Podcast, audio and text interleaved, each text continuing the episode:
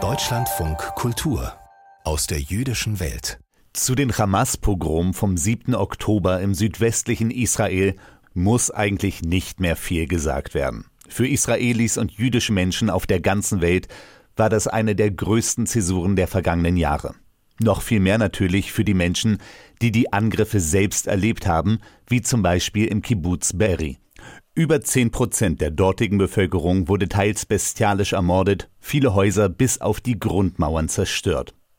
Dennoch sind einige der Überlebenden mittlerweile zurückgekehrt.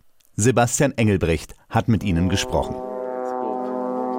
Ein winziger weißer Strich am strahlend blauen Himmel zieht über den Kibbutz Be'eri, eine Drohne der israelischen Armee auf dem Weg nach Gaza.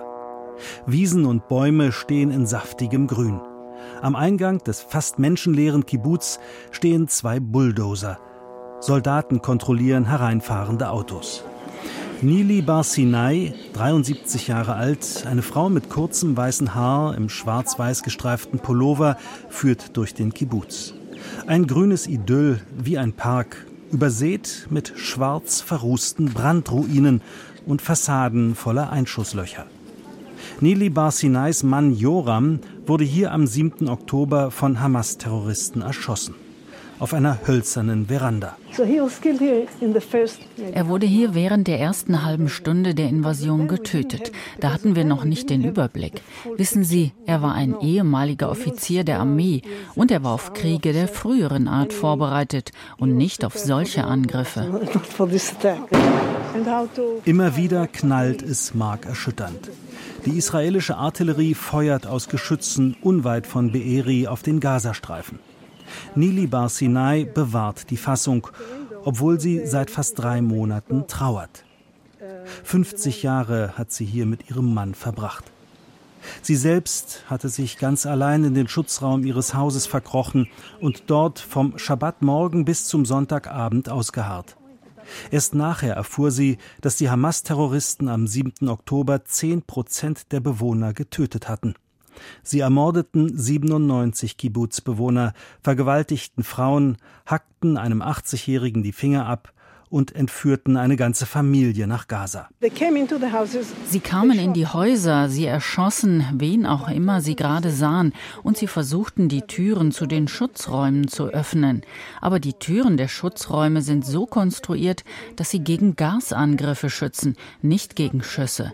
Deshalb konnten Schüsse auf die Tür Menschen treffen.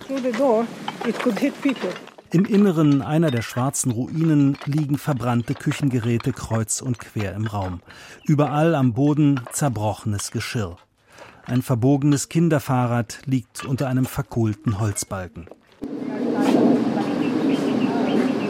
Während über dem Kibbutz F-16-Bomber der israelischen Luftwaffe kreisrunde Kondensstreifen am Himmel hinterlassen, zeigt Nili Barsinai einen Plan vom Kibbutz, Darauf sind etliche Häuser rot markiert. Sie müssen abgerissen werden. In den grün markierten lebten Menschen, die entführt wurden. 70 Bewohner sind mittlerweile zurückgekehrt nach Be'eri aus den Hotels am Toten Meer, wohin die Überlebenden nach dem 7. Oktober gebracht wurden. Jetzt plant die Kibbutzleitung den Neubau eines ganzen Viertels am östlichen Rand, als Ersatz für die Ruinen.